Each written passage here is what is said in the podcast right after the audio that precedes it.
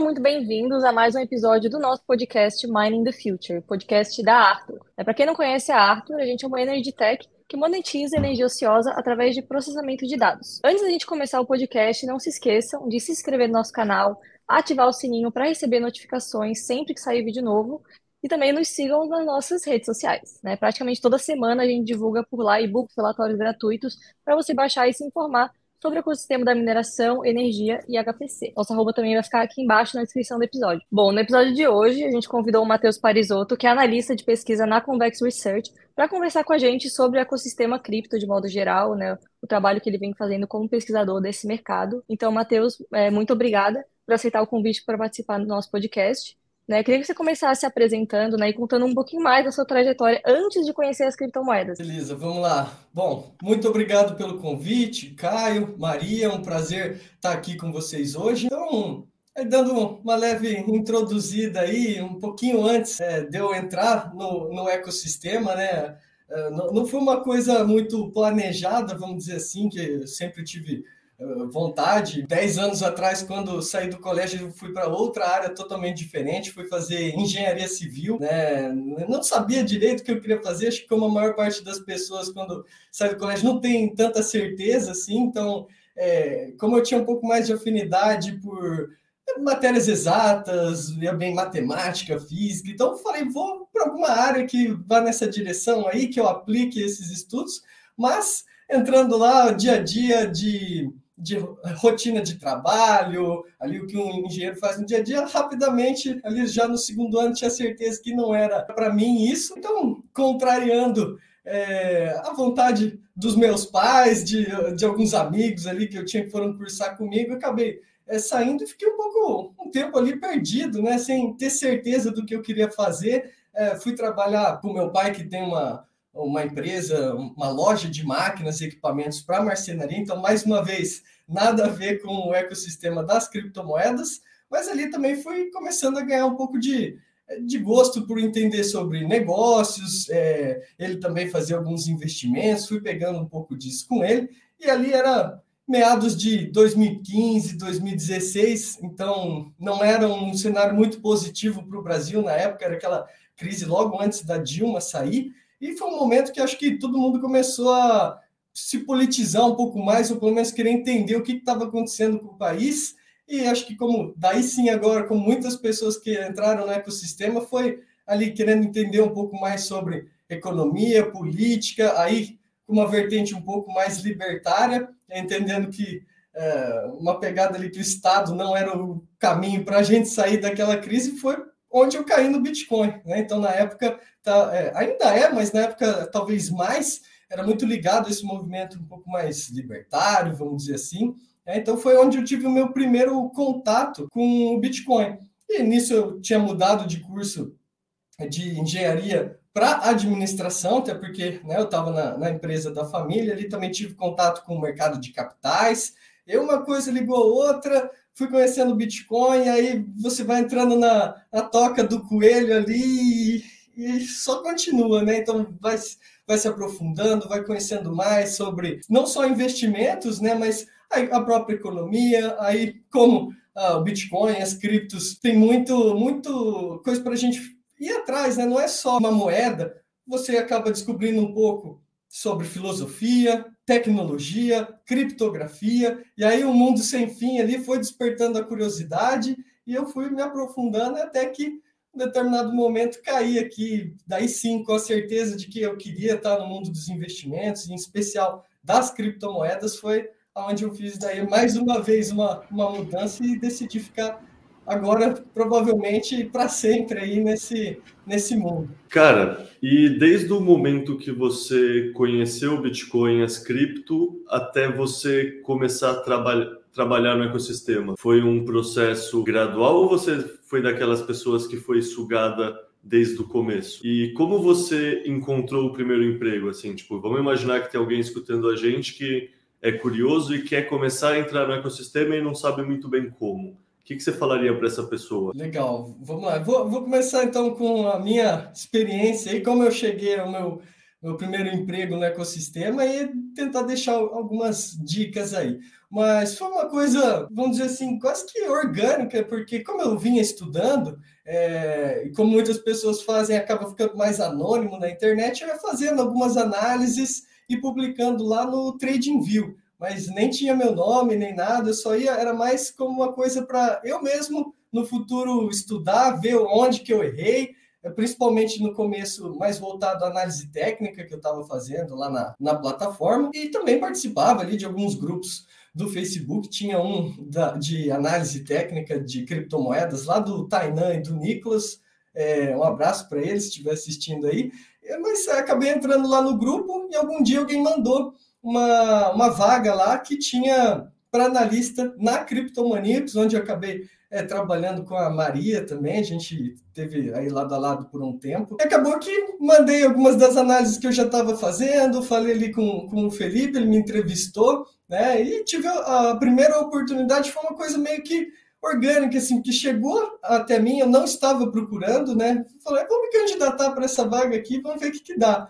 É, e aí o pessoal acabou gostando, deu certo, fiquei quase três anos na, na Criptomaníacos, conheci muita gente, foi uma experiência é, bem bacana que eu, que eu tive lá. E, e aí, a partir disso, também fui me aprofundando. Mas é, foi uma coisa na época, eu entrei em março de 2020, então tinha acabado de estourar a pandemia, foi no olho do furacão ali, o Bitcoin. Naquele mês tinha caído 70% em uma semana, alguma coisa assim né? É, mas, é, então, se, se fosse para deixar alguma sugestão aí para quem estiver procurando emprego, que eu acho que foi o que me ajudou no meu caso, é, vai criando alguns materiais conforme você estuda, é, vai publicando ou vai salvando para você mesmo, e aí quando surgir, pintar alguma oportunidade, você for se candidatar, já mostra esses seus materiais, né? Deixa ali é, uma prova de que do seu trabalho, né? Uma prova de trabalho ali você já, já fez alguns materiais, entende sobre o, ecossistema,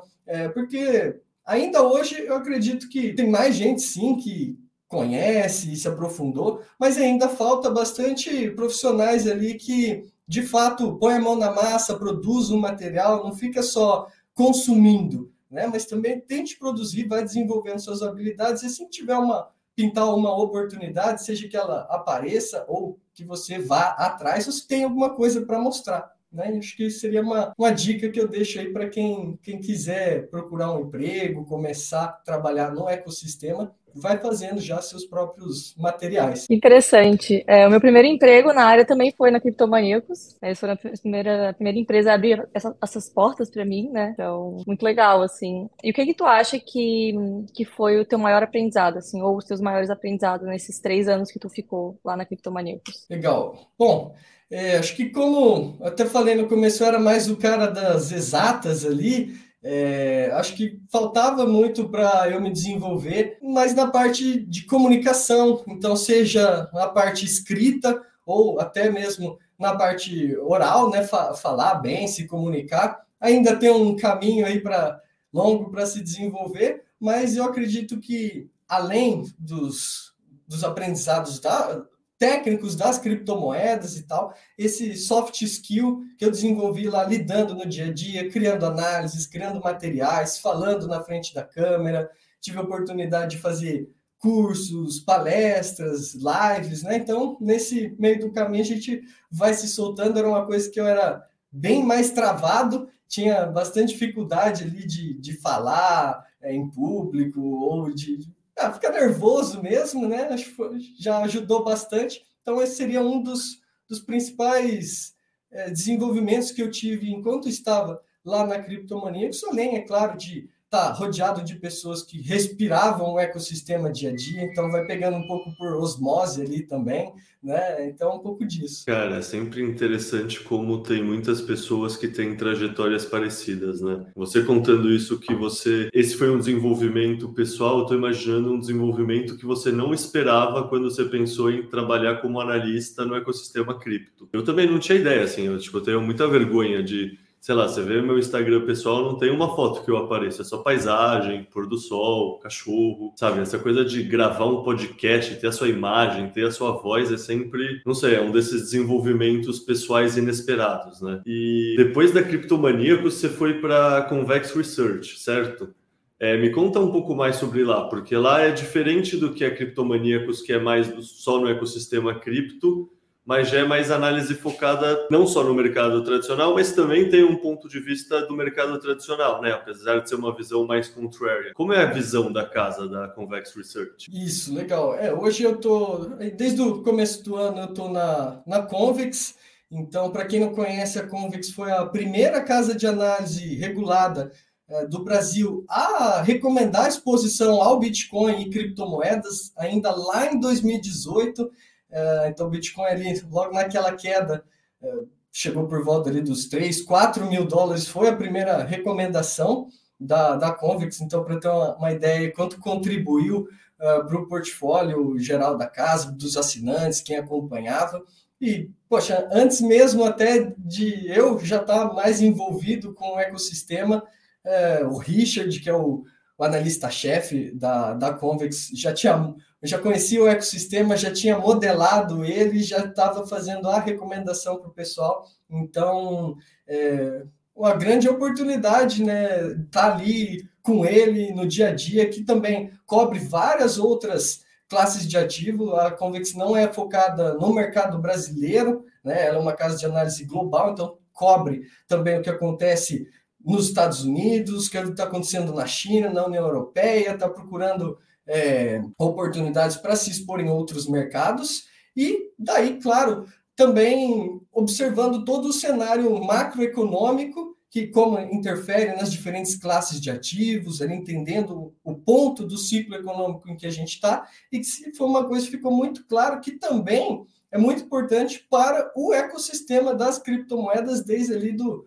do final de 2021, né, começou aquele ciclo de aperto monetário é, promovido pelo Fed, aumento de taxas de juros, redução de liquidez, diminuindo o balanço de ativos do Fed, impactou todas as classes de ativos, inclusive o Bitcoin e as demais criptomoedas. Né? Então, acho que é, poder estar tá ali cobrindo o, o, todo esse contexto macro e como influencia todas essas outras classes de ativos é também uma grande vantagem para estar tá analisando o mercado cripto, né? Saber o melhor momento de se expor, de aumentar a exposição, de reduzir a exposição, fazer esse gerenciamento de risco e ali então ter cobertura, né? Só para dar mais um, um pouco de, de panorama ali, cobre criptos, ações, imóveis, commodities, bondes. Então tem, tem um, um portfólio ali bem, bem diversificado e que permite ter essa visão mais ampla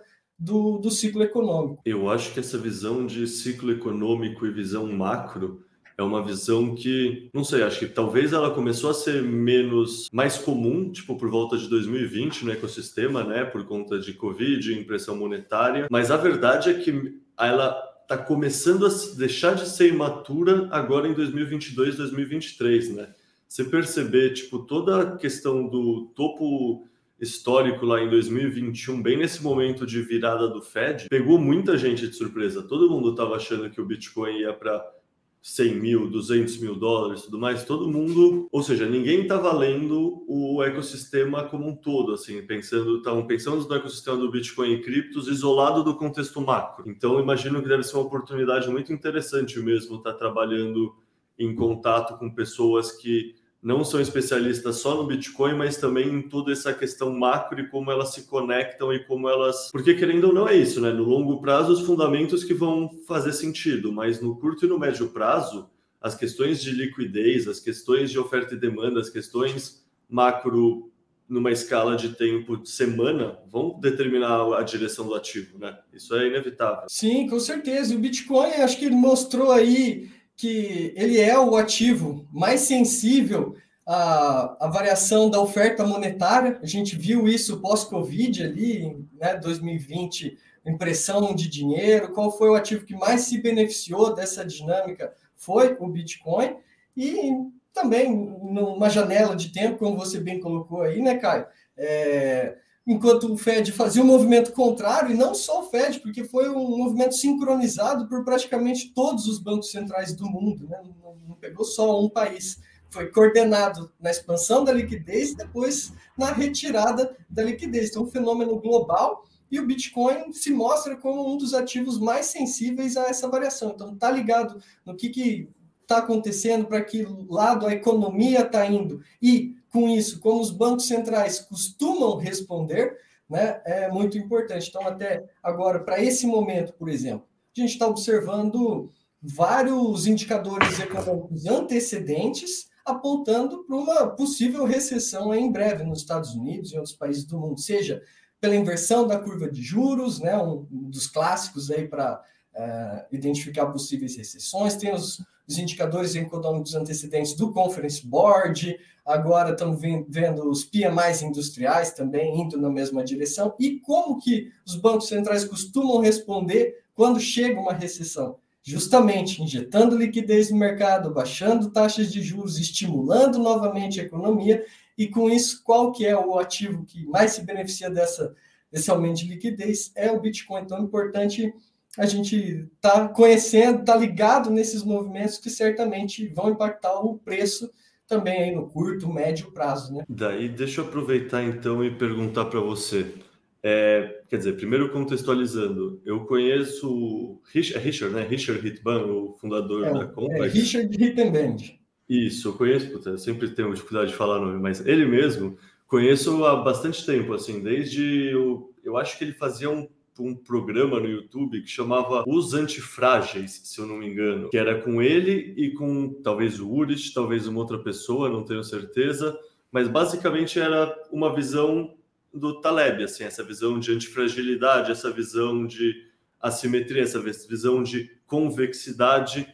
E aí, então eu queria perguntar qual é a visão da Convex sobre o Bitcoin. Tipo, sabe, como vocês articulam para vocês, e aí não sei se tem uma visão da Convex ou tem a visão só das pessoas físicas que estão dentro, mas se tiver uma visão da casa, dessa visão mais talebiana, eu queria saber qual é ela. Não, legal, vamos lá. É... Então, sim, você tem razão, tem muito a ver com essa, essa visão do Taleb, da antifragilidade, né, que um ativo antifrágil é justamente convexo, até vem daí o nome da, da casa, né, a Convex Research, então, justamente identificando tanto o cenário macro como as, a próprio ciclo dos ativos, aí de todos esses que eu mencionei também, das criptos, parte desse entendimento e para identificar aqueles momentos onde uh, as condições atuais estão mais convexas, né, onde você tem maior probabilidade de ganhar do que perder naquele horizonte que você está se propondo analisar e investir. Então, é um momento onde você vai ter uma exposição um pouco maior naquela classe de ativos. Em outros momentos de condições de mercado, vamos dizer, está muito alavancado, tem muita euforia, está é, tá chegando aí um momento de retirada de liquidez do sistema e ele já começa a se tornar com, é, côncavo, desculpa.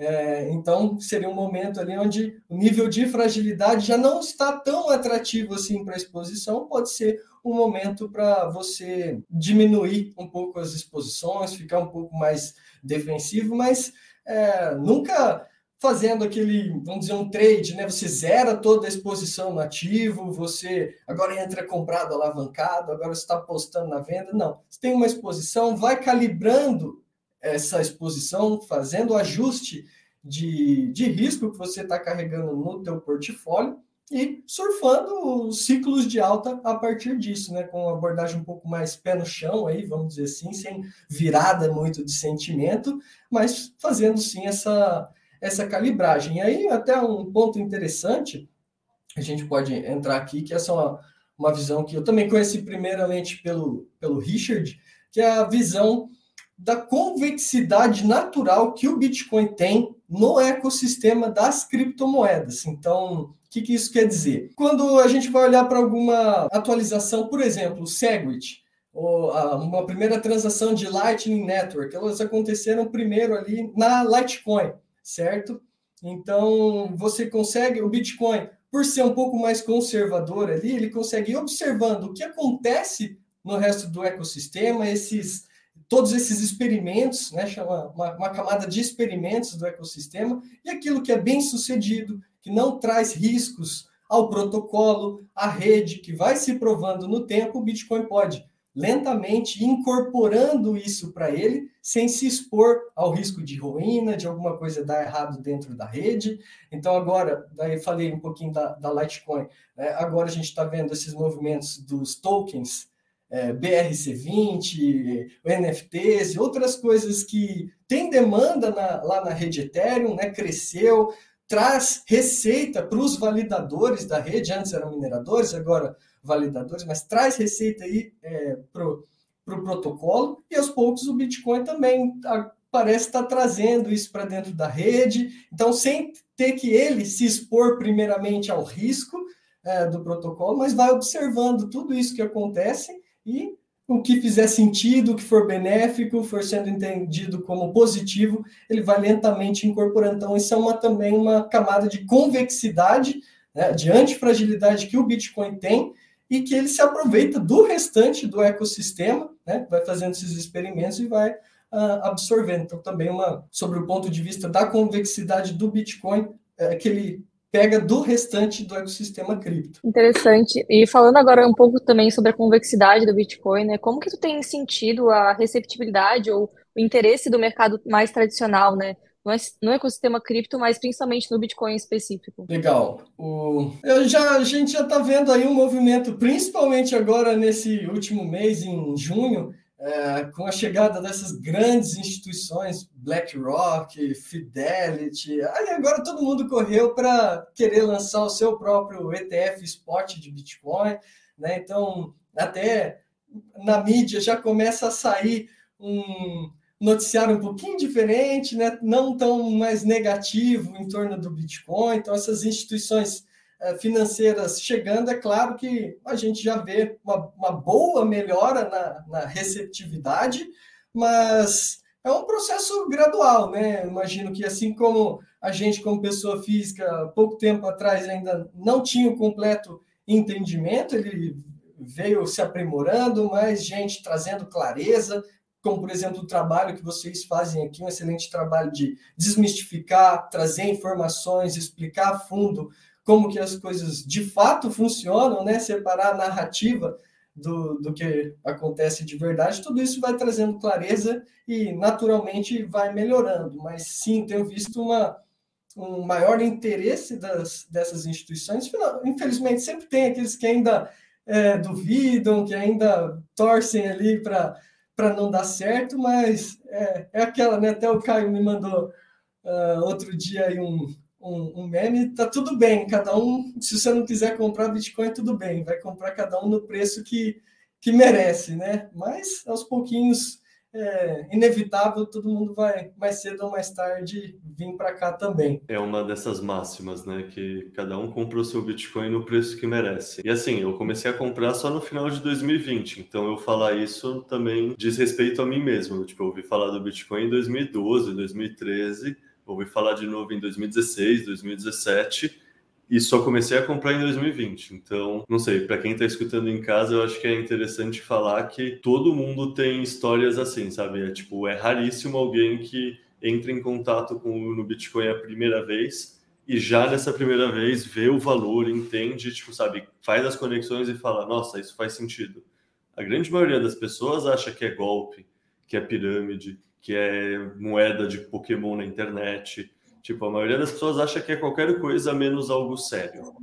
Então, não sei, você contou a parte da história que você viu o valor. Teve uma história antes de arrependimento? Ah, teve pelo menos uns dois anos aí entre eu ouvir falar é, pela primeira vez e eu ir lá e colocar o skin in the game, né? A pele em risco ali, fazer minha compra e com certeza eu também me arrependo de não ter comprado antes, porque é, entre a primeira vez que eu ouvi falar e depois já tinha multiplicado por algumas vezes o preço, mas é, acho que até é importante a gente fazer essa diferença para quem está escutando aí a gente agora. Tudo bem você até hoje não ter ouvido falar sobre o Bitcoin enquanto pessoa física, né, não ter ouvido falar sobre ele, não ter ido a fundo para estudar, É, cada um, às vezes, está ali no momento de vida diferente, vai saber no momento mais tarde, mas voltando ao ponto das instituições, acho que hoje não tem, não tem desculpa nenhuma um profissional de mercado, uma instituição financeira olhar para o Bitcoin e continuar repetindo as mesmas inverdades que eram contadas há 5, 7, 10 anos atrás, né, propaganda aí é, no, informações que não são verdadeiras sobre o ecossistema, e é diferente, né? não, tem, não tem desculpa o cara não, não fazer o próprio trabalho, investigar antes de falar bem ou mal de um ativo que vem ganhando toda a popularidade que, que tem e sua importância no, no mundo, né? Não, e é impressionante nesse tema como, não sei, querendo ou não, eu o conheci em 2020 também por conta do Michael Saylor. O Michael Saylor já é parte desse processo de ajudar a tirar o risco reputacional do ecossistema, né? Tipo, antes de entrar umas pessoas, sei lá, Paul Tudor John, Druckenmiller, o Michael Saylor ainda tinha um risco reputacional muito grande para várias pessoas como um todo, então não, sabe, não tinha essa, esse senso de normalização. Agora, querendo ou não, esse último mês, com a, o mês passado já, já faz quase um mês inteiro, com a, com a questão do ETF Spot da BlackRock e tudo que isso significa por, pela BlackRock ser, ser quem eles são, né? É uma é uma validação social que é quase como se estamos chegando no, no oposto agora, que começa a virar um risco reputacional você não entender, você não ter uma estratégia para esse ativo e para essa classe de ativos. É, você que, sei lá, eu estou dentro da Arthur Mining, também trabalho com research, mas tem muito viés porque a gente está muito dentro do ecossistema. Então, por mais que a gente tente ter a visão mais neutra e mais limpa possível, a gente consome informação de dentro do ecossistema o tempo inteiro para pesquisar isso. Eu não tenho tanto contato com, sei lá, investimentos tradicionais, renda fixa, etc. Imagino que você tenha é, contato com esses investidores muito mais do que eu. Você sentiu uma mudança na percepção deles pós essa notícia da BlackRock? Olha, é, ali, especificamente dentro da Convex, é uma coisa que né, já faz pelo menos cinco anos que está tá sendo falado, então, junto dos assinantes é coisa o pessoal já está vacinado, vamos falar assim, dessas narrativas, né? já, já entende há algum tempo, mas olhando para outros investidores, profissionais de mercado que não estão imersos assim como a gente dentro do ecossistema, a gente já começa a ver algumas coisas sim do pessoal querendo olhar de um jeito diferente. É, agora deixa eu te perguntar então, a gente conversou bastante quando eu estava fazendo o relatório do primeiro trimestre para Arthur Hooks, a gente conversou sobre as compras de ouro pelos bancos centrais, né? E querendo ou não, isso é um indicador que supostamente diz coisas sobre a perspectiva macroeconômica desses players. Então, queria te perguntar: qual é a sua visão de curto e médio prazo, tanto para o ecossistema cripto quanto para o sistema financeiro como um todo? E essas compras de ouro te ajudam a embasar isso ou você faz a sua leitura apesar dessas compras? É, acho que não é uma coisa para levar em consideração de forma isolada, né? Você não vai tomar decisão de investimento nas, no Bitcoin, nas criptos, só com isso. Mas com certeza traz uma, uma perspectiva aí macro que já não é de agora, se intensificou é, no ano passado, a partir dessa guerra é, lá da Rússia com a Ucrânia, né, com a exclusão do, da Rússia do sistema SWIFT de pagamento internacional. Então, ali até um, como uma arma de guerra esse sistema financeiro como está montado hoje. É, então, mas já, já vem de antes. China, Rússia já vinha reduzindo a sua exposição aos títulos do Tesouro americano e trocando eles justamente por ouro. Mas essa, esse movimento mostra aí para gente que as coisas estão ficando um pouco mais, mais tensas no mundo, né? Talvez nem todo mundo mais querendo é, lastrear suas moedas em títulos uns dos outros, até uma notícia recente aí dos BRICS, querendo lançar uma, uma moeda lastreada em ouro, é, só para transação internacional, então também mostra para a gente que nem entre eles, os países dos BRICS, eles não querem lastrear nas próprias moedas, nos próprios títulos, né? Então eles não, não têm essa confiança entre eles, precisa achar um outro ativo subjacente aí para fazer esse papel. No caso, o ouro como uma reserva de valor milenar, né? Já faz aí muito tempo que é utilizada, mas assim como a gente já, já tem visto aí o Bitcoin surgindo e cada vez mais sendo entendido como uma alternativa é, ao ouro como uma, uma reserva de valor. Então, a, acho que ainda é cedo para a gente dizer que os bancos centrais já vão começar a, a comprar Bitcoin, estocar assim também a grande, em grandes volumes, mas mostra aí para a gente sim um clima um pouquinho de desconfiança aí entre os países, evitando manter lastro em títulos uns dos outros, e o ouro ali, é também como você falou, costuma surgir em momentos de maior incerteza econômica, seja inflação, seja deflação também, ou em grandes é, crises econômicas, tem o seu, ainda tem o seu papel também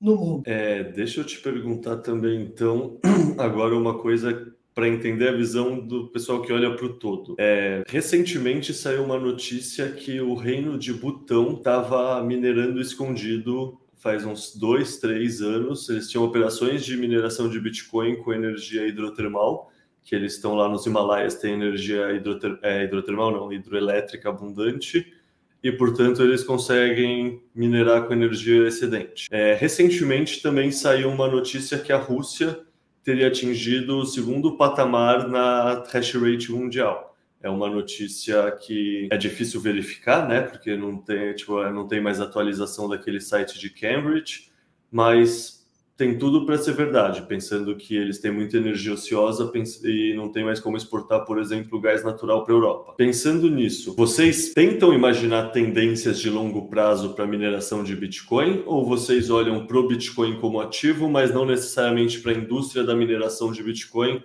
para avaliar, por exemplo, as ações de stock, sabe, stock picking de ação de empresa de mineração, não sei. É, a gente está sempre acompanhando o ecossistema como um todo e, claro, a mineração faz parte. Hoje não tem nenhuma exposição específica a equity dos mineradores, né, ações ali e tudo mais, mas com certeza a gente está sempre de olho nisso. É um, um setor que, aqui no caso, vocês dois vão, vão poder trazer muito mais insights do que eu sobre isso, mas é um, um setor que tem as suas particularidades, né? É um, um setor onde a eficiência energética conta muito, né? Ter acesso a, a energia abundante, barata e também que ela chegue ali de forma estável, né? Não adianta você ter horários ali ou é, um pedaço do ano onde vai ter mais energia, menos energia, tudo isso conta, mas é um, um setor também intensivo em capital, né? Você precisa estar alocando as máquinas, precisa estar competindo, porque enquanto a rede continua crescendo o seu hash rate, você não pode ficar para trás, senão vai, vai perdendo a sua, sua fatia de mercado. Então, tem todas essas particularidades que, é, antes de investir, precisa olhar a fundo, caso por caso, né? Não, é, tem mineradores muito mais eficientes do que outros, mas é um, é um setor aí, com certeza, promissor para a gente ficar de olho enquanto um, condições favoráveis também para o ativo, né? O Bitcoin que está totalmente ligado aí ao setor de mineração e os ciclos do Bitcoin, a receita, é, acaba sendo tudo impactado. Né? E antes, né, antes dessa pergunta do Caio, você estava falando sobre a tua visão no curto e no médio prazo sobre o ecossistema cripto. Né? Eu queria saber agora qual é a tua visão né, de longo prazo sobre o ecossistema e também sobre o Bitcoin em específico. E tu acha que ele tem potencial de chegar até bater o valor do mercado de ouro hoje em dia? Legal, vamos lá. É, para longo prazo eu sou, sou muito é, otimista, né? Acho que como todos os entusiastas aí da tecnologia, do, do que o Bitcoin representa em questão de liberdade. É, e aí, para mais longo prazo, é, eu tenho comigo de que é tudo uma uma função da própria adoção, né? até quanto que o Bitcoin pode alcançar de valor de mercado, vai depender de até onde a gente conseguir levar a adoção. Se todo mundo é, começar a adotar ele como principal forma de dinheiro, usar no dia a dia, uh, adotar ele como uma forma de poupança, né? fazer suas economias, ele guardar a uh, energia do teu trabalho hoje para o futuro em Bitcoin é, tudo isso ajuda a levar o Bitcoin para frente. Então, acredito que no longo, longuíssimo prazo, é tudo uma função da própria adoção, na minha opinião. É, e se vai chegar a bater o valor de mercado do, do ouro ou não vai, aí é já especular um pouco, mas eu acredito que tem potencial para isso sim, né? A reserva de valor do, do século XXI, é, nessa economia digital, onde tudo acontece mais rápido, é, por que não, né? Sim, concordo contigo.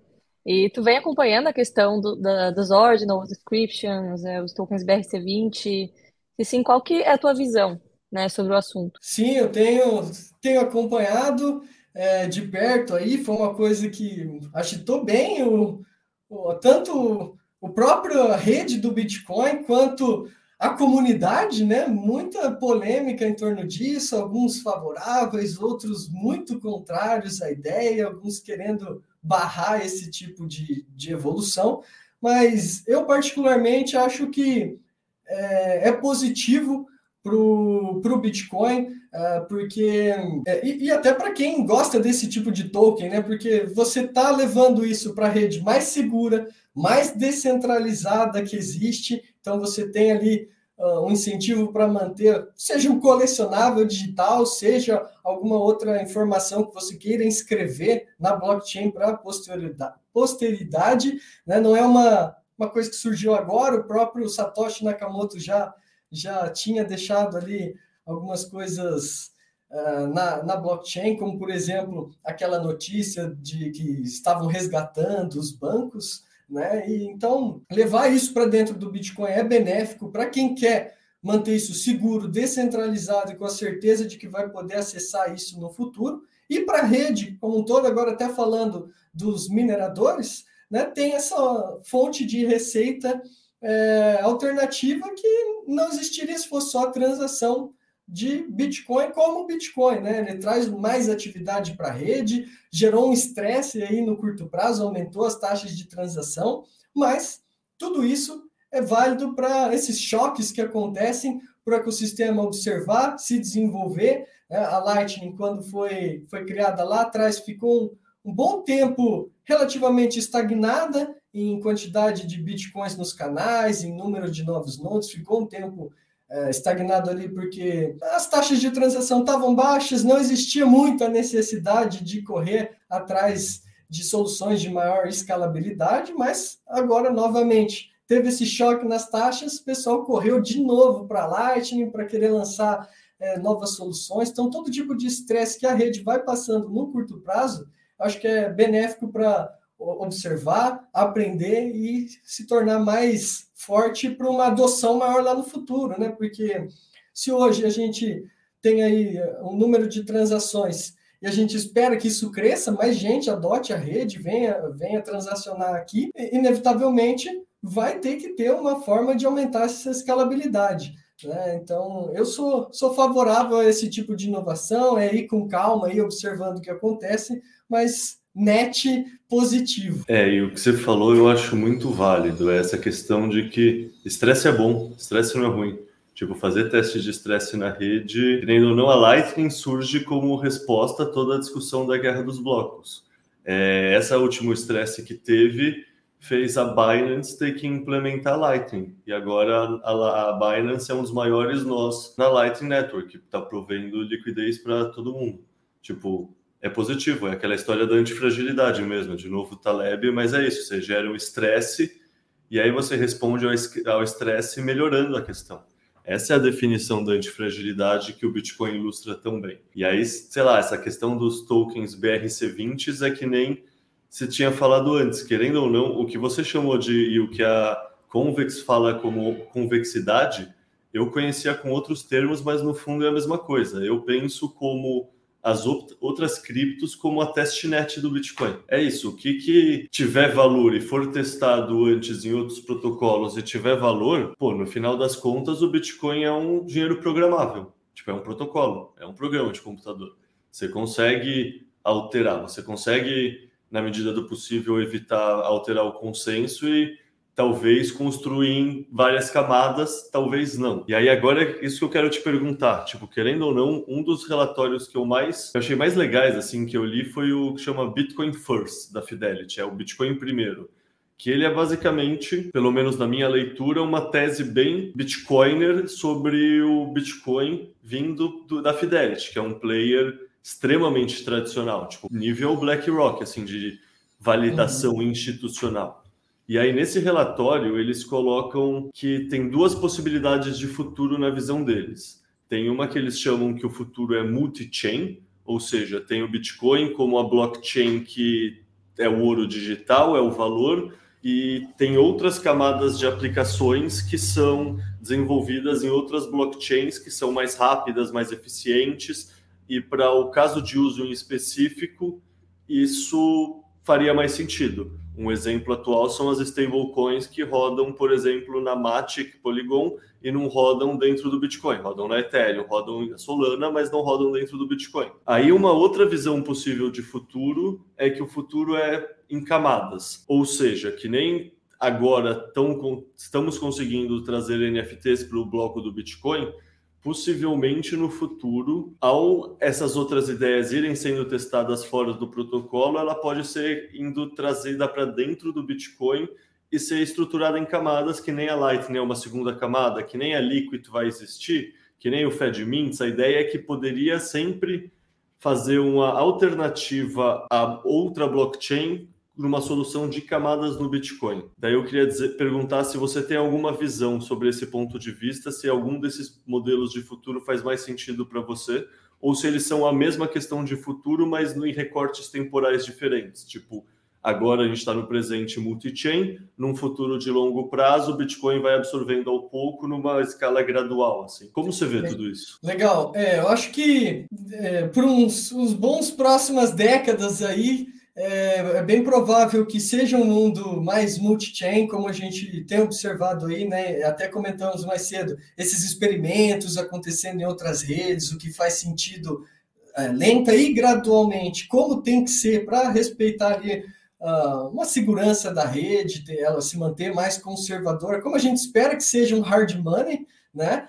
Uh, e aos poucos incorporando isso. Então, acho que por um, um, futuro próximo, é bem provável que seja um futuro multi-chain, muita coisa acontecendo em outros ecossistemas, e aí até você mencionou bem as stablecoins que rodam em outras redes, assim como os tokens e NFTs, mas que eventualmente está chegando no Bitcoin, ainda devagar, mas coloca mais alguns anos aí pela frente, é bem provável que seja incorporado na, na rede principal do Bitcoin. Uh, e aí, no futuro, com o avanço dessas é, redes de segunda camada que trazem outras funcionalidades, é, eu imagino sim que muito disso vai vir para o Bitcoin, vai, vai se manter como a principal rede, mas eu também vejo que, mesmo nesse longo prazo, tem um espaço para alguns, alguns outros tipos de aplicação que não são desejáveis necessariamente na, na blockchain do Bitcoin, como por exemplo, um, uma questão muito importante hoje é com acesso aos nossos dados, né? Você quer ter aí uh, seus arquivos do computador, vídeo, foto, outras coisas, você sobe numa nuvem, num servidor centralizado ali de, de uma big tech, de alguma coisa assim, e não é o tipo de informação que, você, que a gente quer ver, é, que quer trazer para dentro da blockchain do Bitcoin. Né? Tem até um espaço limitado em cada bloco para respeitar essa descentralização, mas esse outro tipo de aplicação não monetária, é, eu acho que, que tem espaço sim para outras blockchains, talvez aí é, games, não sei, ou essa forma de manter é, essa estrutura descentralizada, criptografada dos seus arquivos, a sua nuvem, é, eu vejo que tem uma possibilidade sim de da gente conviver com, com mais de uma rede descentralizada. Boa. E qual é o seu modelo mental para pensar em risco entre o Bitcoin e as outras criptos? É, deixa eu te ilustrar o que eu quero dizer. Tipo, meu modelo mental é que o Bitcoin é bastante seguro. Isso que me dá tranquilidade para me expor com uma porcentagem grande do meu portfólio nele. E se eu não tivesse essa segurança no Bitcoin, quando eu comecei, eu não tinha, por exemplo. Quando eu comecei, eu comecei vendo o Bitcoin, inclusive, uma visão bem talebiana, bem de convexidade. Eu via o Bitcoin como uma put sem vencimento. Então eu tinha meio por cento a um por cento, porque podia ter uma exposição assimétrica, uma valorização assimétrica. Hoje em dia não, hoje em dia eu entendi o Bitcoin como seguro, por isso me permite ter uma alocação muito maior. E aí na minha visão, outros projetos cripto são como startups, assim, você não vai concentrar seu portfólio 20%, 30%, 50% numa startup se você não é o fundador dessa startup. Mas se você quiser pulverizar meio por cento, 1%, ao mesmo tempo não faz tanto mal, que nem tem um pessoal que compra Oi e na bolsa de valores, sei lá, tipo, o pessoal aposta dinheiro e quem sou eu para falar como fazer a sua aposta, né? E eu queria perguntar como você pensa nisso, tipo, sabe, modelos mentais para ver risco no Bitcoin e nas outras criptos. Tem alguma outra que você olha e pensa com segurança? Você pensa em categorias dentro delas? Como você enxerga isso? Perfeito. É, acho que vai, vai bem nessa linha aí que você já mencionou, até para que esses experimentos aconteçam e que a inovação surja no ecossistema para depois ela vir ou não ser aproveitada no Bitcoin, ela tem que brilhar também, ela tem que chamar atenção, ela tem que se valorizar. É, para atrair capital é, humano, para atrair a atenção das pessoas, usar isso no dia a dia. Então, pequenas exposições em alguma, alguns setores um pouco mais específicos, é, eu acho que vale bastante a pena, mas é, também vejo ali o, o, Bitcoin como o principal ativo do ecossistema, esse que é o único que tem a convexidade natural e por isso é dentro da, da gaveta de exposições cripto, né, como a gente vê ali na, na Convex, tem exposição a outras classes de ativos, imóveis, ações, é, commodities, etc. Mas, para mim, é, especificamente, eu olho aí para outras criptomoedas dessa forma que você bem mencionou. Algumas pequenas exposições estratégicas aqui e outra ali, em setores que me parecem promissores e, quem sabe, um dia podem até chegar no Bitcoin ou não. Mas é, hoje eu estou olhando até com um pouco mais de, de carinho, vamos dizer assim, um pouco mais me chamando a atenção para todas essas aplicações que permitem a tokenização de ativos do, do mundo real. Eu acho que esse é um caminho sem volta da tecnologia. Né? Então, se você for hoje operar, por exemplo, na B3, é, igual os homens das cavernas faziam lá atrás, né? Então, você faz um, uma venda de um ativo, a liquidação é D mais dois. Então, você vende hoje, daqui mais dois dias é, vai ter a liquidação do seu ativo. Ela funciona só no horário comercial. Então, abre ali a negociação à vista 9 da manhã, fecha 5, 6 horas da tarde. É, um ambiente fechado, onde você não tem certeza do volume que está acontecendo ali dentro, quem, quem está ativamente participando. Então, esse é um, um tipo de coisa que, inevitavelmente, na minha opinião, é o futuro do mercado financeiro. É, disponibilidade 24 horas por dia, 7 dias por semana, liquidação imediata, redução de custos com intermediação. É, e hoje eu vejo o principal player aí é, que está à frente nessa questão é justamente a rede Ethereum e as, as aplicações que estão surgindo, DeFi, ali dentro. No futuro, vai vir isso para o Bitcoin com Taproot Assets, com outro tipo de desenvolvimento que está acontecendo? Até imagino que sim, mas para hoje tem uma, uma simetria aí, uma chegada de muita gente, grandes instituições tokenizando imóveis, bondes na rede, e já está acontecendo hoje, né? Já, já estamos vendo as, as, instituições fazendo isso, o que me dá também um pouquinho mais é, de conforto em investir nessas teses, mas ainda com uma exposição menor do que a, a do próprio Bitcoin. Beleza. É, agora quero fazer um exercício com você que vai ser meio bate-pronto. Eu vou pedir respostas breves, assim, só para tirar realmente o, a polpa do, do pensamento. Você tá. falou que você está trabalhando com research desde 2020, certo? Isso. Ou seja, você está sendo obrigado a estudar o ecossistema a fundo desde então. É, eu sei que não dá para literalmente fatiar os processos em, em ciclos anuais, mas vamos fingir que dá. E aí eu queria te perguntar qual foi o principal aprendizado de 2020, e aí depois de 2021, de 2022 e 2023. Mas primeiro, qual foi o principal aprendizado que você acha que a gente, como ecossistema, teve em 2020? Ah, difícil a pergunta, sintetizar assim, mas vamos lá, vou tentar. Em 2020, acho que foi o grande ano do aprendizado ali de como realmente o Bitcoin é extremamente sensível à variação da oferta monetária e de liquidez. Acho que a gente, 2020 foi isso, a resposta sincronizada dos bancos centrais da pandemia, e aí impulsionou tudo, não só o Bitcoin, todos os ativos, mas principalmente as criptos. Então, acho que foi um grande aprendizado ali é, de 2020. Se até então era uma tese, é, foi quando se provou né, que realmente é, tem tudo a ver uma coisa com a outra. Então, acho que seria essa de 2020. É a minha ideia também, eu concordo totalmente. É 2021. 2021. Bom, 2021 foi um ano ali que teve muita inovação nessa camada de experimentos, né? Como a gente vinha falando ali, é o surgimento do DeFi, né? Teve o DeFi Summer, é, os NFTs, esse tipo de coisa. É, então, acho que foi ali em 2021 se mostrou como esse é um ecossistema pujante que tem muita inovação, algumas coisas nem tanto, é o pessoal tentando copiar o que já acontece no mercado financeiro tradicional, mas acho que 2021 mostrou para a gente como é, é, muito, muito abrangente o ecossistema que vai além do, de só transações monetárias e que pode ajudar a gente em várias outras é, coisas aí no, no futuro, descentralização de dados, de, de outras coisas, acho que seria Seria nesse, nesse sentido. Eu acho que isso, com certeza. Eu acho que outro tema que eu vou querer puxar sardinha, até por ser minerador, né?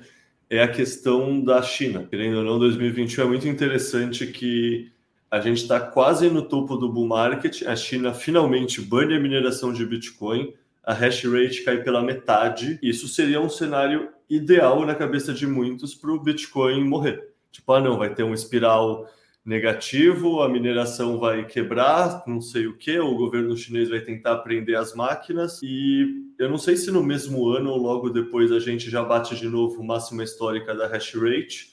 E no mesmo ano depois dessa, dessa queda de 50% a gente bate novamente uma máxima histórica, depois caiu outros 80%, mas isso não é mais em 2021. Então, em 2021 eu concordo, essa questão de DeFi, metaverso, foram palavras foi o ano que o Zuckerberg mudou o nome da empresa de Facebook para Meta, tipo, tão Exato. forte que estava isso no ecossistema, né?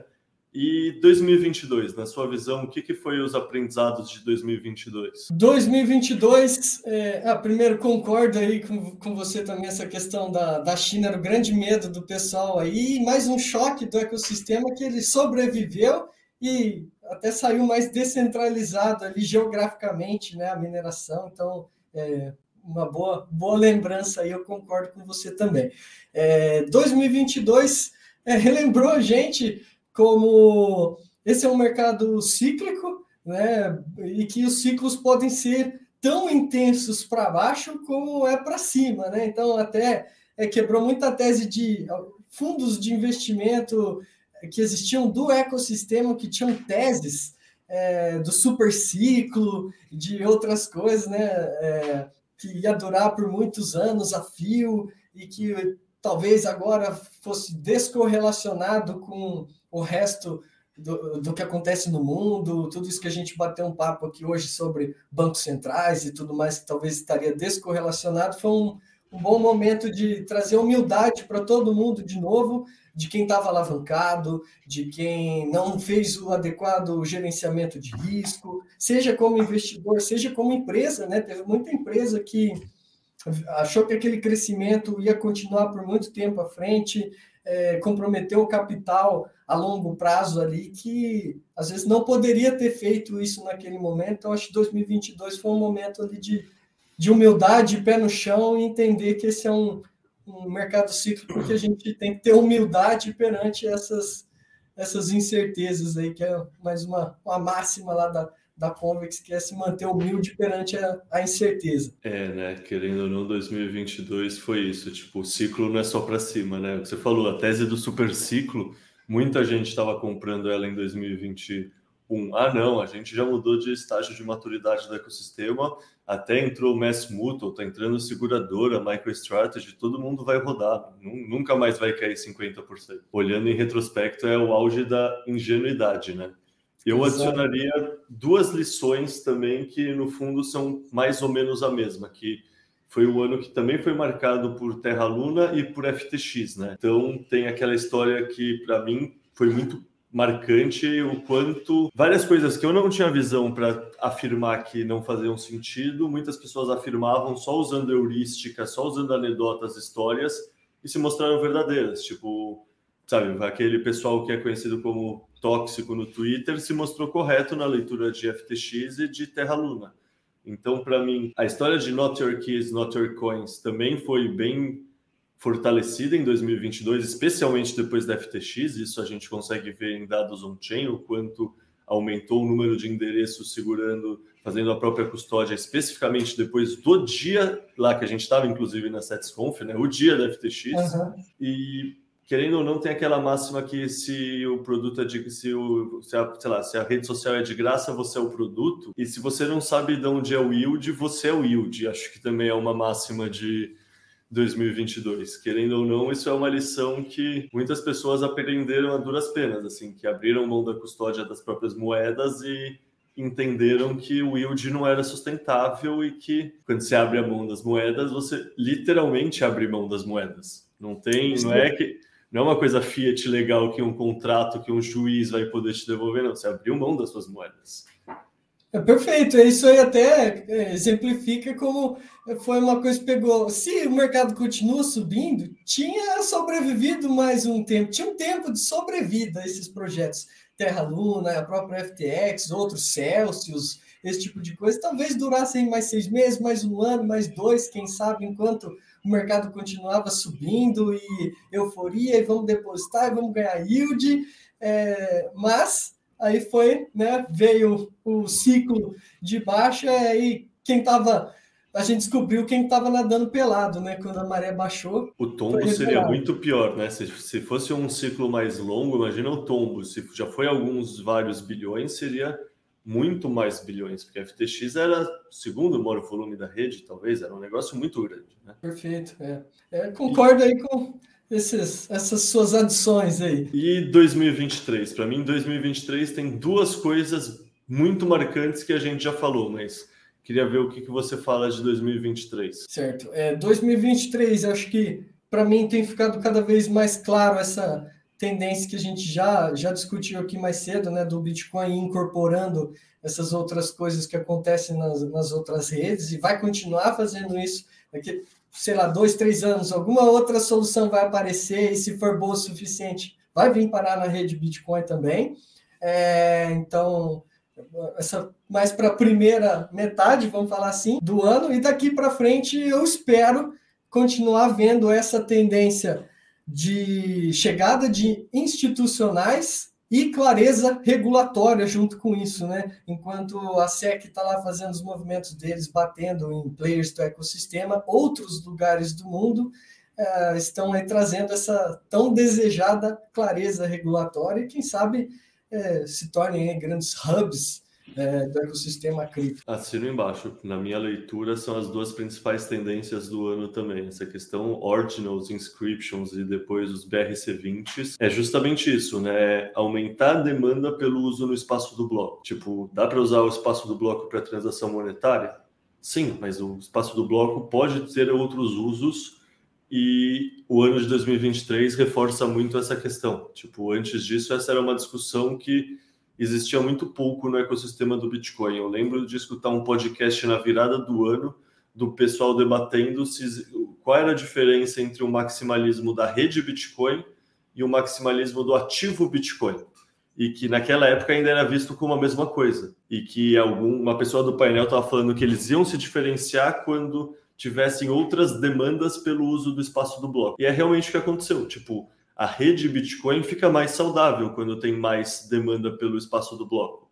Mas o pessoal que é maximalista monetário, maximalista do ativo, fica puto porque as taxas ficam muito mais altas e isso atrapalha a adoção na África, por exemplo, atrapalha, não sei, eu estava querendo consolidar a transação minha que estava 100, 200 satoshis por V-byte. É um valor assim muito acima do que a gente está acostumado. Hoje já voltou uma razão, racionalidade já está 9, 8 satoshis por V-byte, mas, ou seja, para mim essa é uma tendência muito marcante e sem dúvida essa questão de adoção institucional parece ser um caminho sem volta, né? Querendo ou não, teve no ciclo passado uma empresa como pioneira, como desbravadora da trilha, e agora que foi tendo sei lá, ou seja, depois dessa empresa teve três, quatro anos de educação, mas também teve mudança em norma contábil, também teve tempo para os gerentes e para os alocadores de capital entenderem para repassar o, o, esse discurso adiante. Então, parece que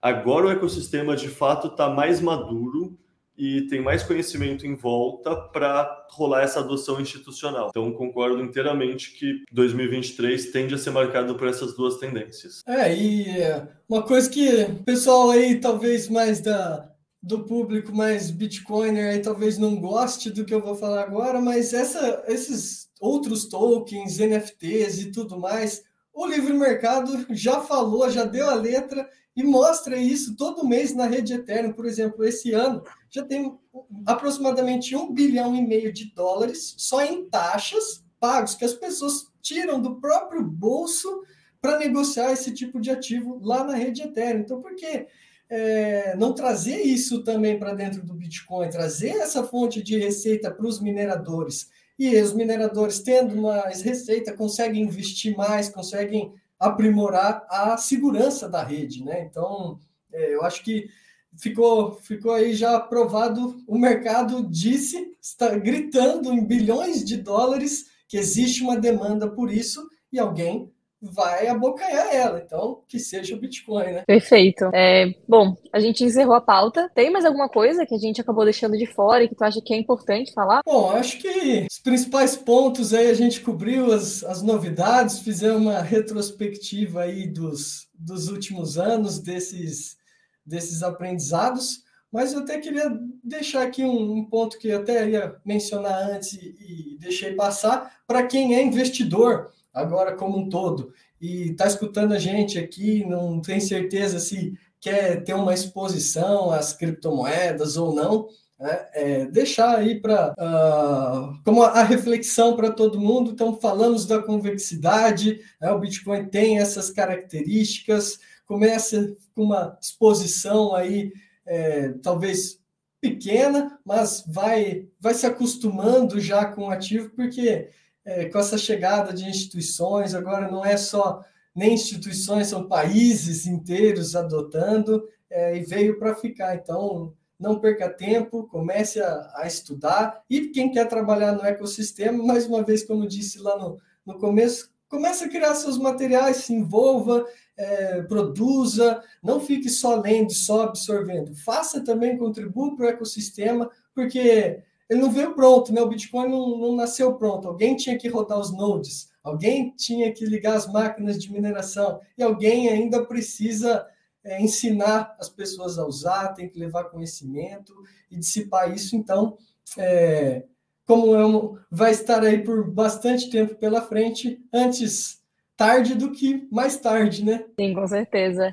E se quiser aproveitar também, já falar das redes sociais, né, onde o pessoal pode te encontrar, se quiser fazer um momento jabá aí da Convex também, aproveita, o momento agora. Legal, vamos lá. Então, deixa. Eu, eu só uso o Twitter, não tenho, não uso o Instagram, não uso outras, outras redes. Então, para quem quiser me seguir lá, é Parisoto, é, igual tá meu nome aí na, na tela, Parisoto CNPI, é, arroba Parisoto CNPI, só isso me encontra lá no Twitter. E aí, já nas outras redes sociais também, para seguir a Convex, é Convex Research, aí em todas as redes, Instagram, é, Twitter, no YouTube, pode procurar lá, tem bastante material. A gente fala bastante sobre o Bitcoin, mas também cobrimos aí uh, essa questão mais macroeconômica, outras classes de ativos. Quem quiser se aprofundar nessa leitura dos ciclos econômicos, fica convidado aí para acompanhar os nossos materiais.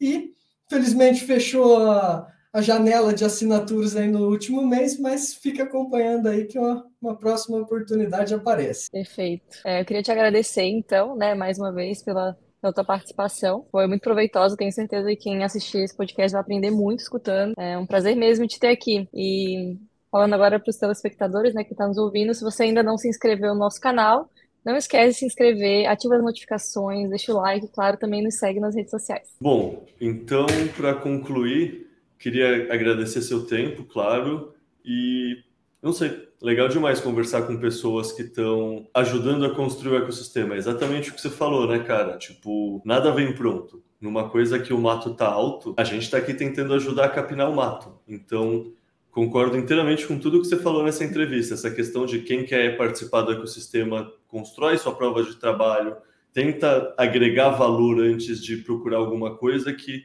o ecossistema é tão recente que se você estiver agregando valor, você vai ser notado e você vai ser convocado para ajudar a construir coisas que pessoas estão construindo. É a minha história, é a sua história, a história da Maria, a história de quase todo mundo que está trabalhando no ecossistema atualmente. Então, não sei, obrigado por deixar suas palavras e obrigado pelo seu tempo, cara. É, eu que agradeço o convite, uma honra participar aqui do, do programa. Muito obrigado, Caio, a Maria. Um prazer conversar aqui com vocês, revê-los novamente. E agradecer a todo mundo que acompanhou o programa aí e até mais.